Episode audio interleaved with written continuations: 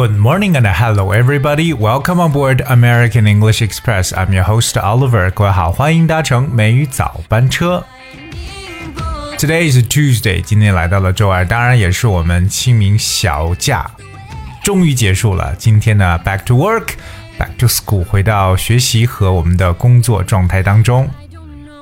To expect So hope you guys really enjoyed the holiday。虽然说不是一个长假，但是也希望各位呢，真正的是享受到了这个假日的时光。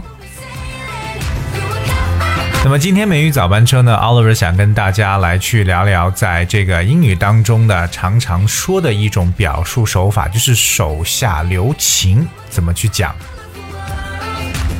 那我们知道，我们中国的哲学思想当中呢，我们常常会有这样一句话说：“你要得饶人处且饶人呢，就是不要一味的去揪着别人的辫子不放，对不对？”那么到底这种得饶人处且饶人，对吧？在英文当中呢，该怎么去描述呢？其实我们直接的来去翻一下这样的一个感觉，就是 be lenient whenever it is possible。那说到饶人呢？就是就表示对对方一定要怎么样去宽容，是不是要这种宽大仁慈一点？那么英语中有这样一个形容词，各位要学会叫 lenient，l e n i e n t，而 l e n i e n t，lenient。这个词是个形容词了。Lenient means not as strict as expected when punishing someone or making sure that rules are obeyed。所以这就表示一个宽大仁慈，对吧？尤其是对方要是犯了什么错的时候，对不对？就不要揪住别人这个错误一直不放。所以我们说到，比如说一个。从宽的一个判刑，a lenient sentence。如果说比较这个宽容的这么一个罚款，a lenient fine。所以 lenient 本身呢，就表示为很宽大的。在生活中，我们说，呃，让对方呢对自己，哎呀，不要那么狠，手下留情啊。到底该怎么去描述呢？第一个要跟大家一定要去去分享的这个叫 go easy on me。Go easy on me，而 easy 就是容易的这个词，so go easy on someone。Go easy on someone，其实就表示你呀、啊，不要对他那么的 hard，那么的 harsh，就是那么的狠，或者说那么的严厉的。Just you know easy，go easy on someone。所以对我手下留情就是 go easy on me。 你比如说，对我们在打球的时候，比如说，哎，我网球打的不是。很好，那你呢要手下留情了，对吧？我们中国人就喜欢这样来讲话，特别跟一个不认识的人开始比赛的时候，就说：“哎，包包包含呢，手下留情。”I'm not good at tennis. You have to go easy on me. 哎，再说一遍，我网球打的不是很好，你呢要手下留情。I'm not good at tennis. You have to go easy on me. 哎，所以我们说到这个 “go easy on someone”，这是第一个特别要去记住的。说到这个短语，其实还有一个叫 "go easy on my conscience"。go easy on my conscience，就是不要让我的良心受到谴责。go easy on my conscience。conscious 是 c o n s c i o u s，conscious 就是你的一种良心了。go easy on my conscience， 这个很常用的一个短语，就想起了一首很经典的英文歌，叫做 "Better Man"。大家如果可以去。听的话，听这首歌《Better Man》，它刚开始是 Go easy on my conscience，OK，to be a better man，做一个更好的男人，不要让我的良心受谴责。说到让对方手下留情，第二个跟大家分享的短语叫 cut me some slack，cut me some slack” slack，cut 就是 c u t 切割这个词，cut me some slack。slack s l a c k slack slack 首先可以做一个形容词，就表示为 loose 松弛的一种感觉。OK，slack 不是绷得很紧，slack OK。 But the word slack could also mean not putting enough care, attention, or energy into something, and so not doing it well enough. 其实它也表示为比较懈怠的。 不用心的、敷衍了事的一种感觉。So cut me some slack 就表示，哎呀，不要对我那么的严格，对吧？稍微敷衍一下，cut me some slack。 比如说呢，如果说他最近工作不是很认真，He's been very slack in his work lately. He's been very slack in his work lately. 所以这是 slack 这个词。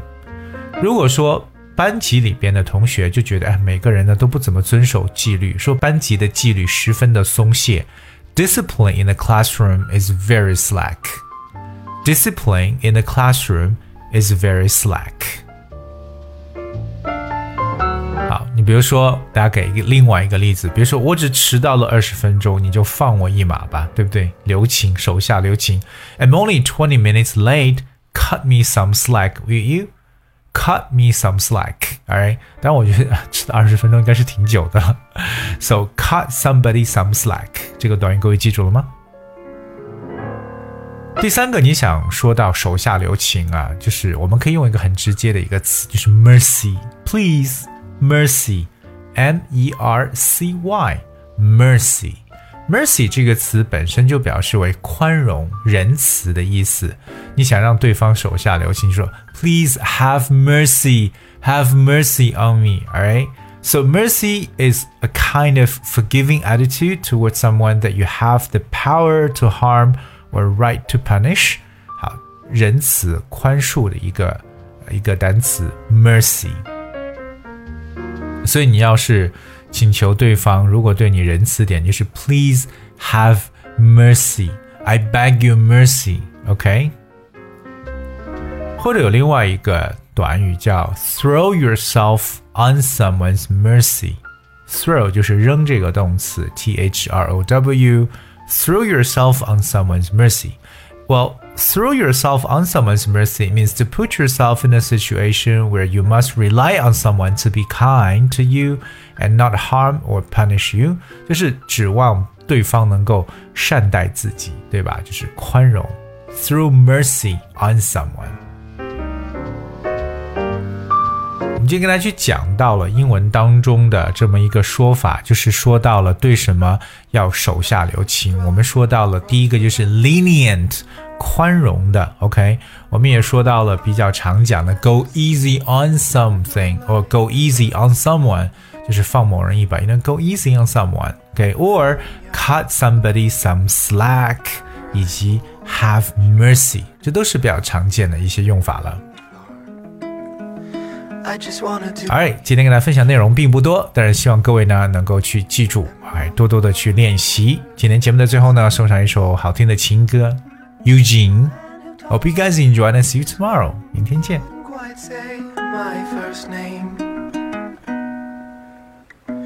Like a father, he led community water on my head, and he called me Subaru. And now I wanna be near you. Since I was old enough to speak, I've said it with alarm. Some part of me was lost in your sleeve, where you hid your cigarettes. No, I'll never forget. I just wanna be near you. Still I pray to what I cannot see. In the I mark the evidence known from the start. From the bed near your death and all the machines that made a mess. Far away the falcon flew. Now I wanna be near you. What's left is only bittersweet.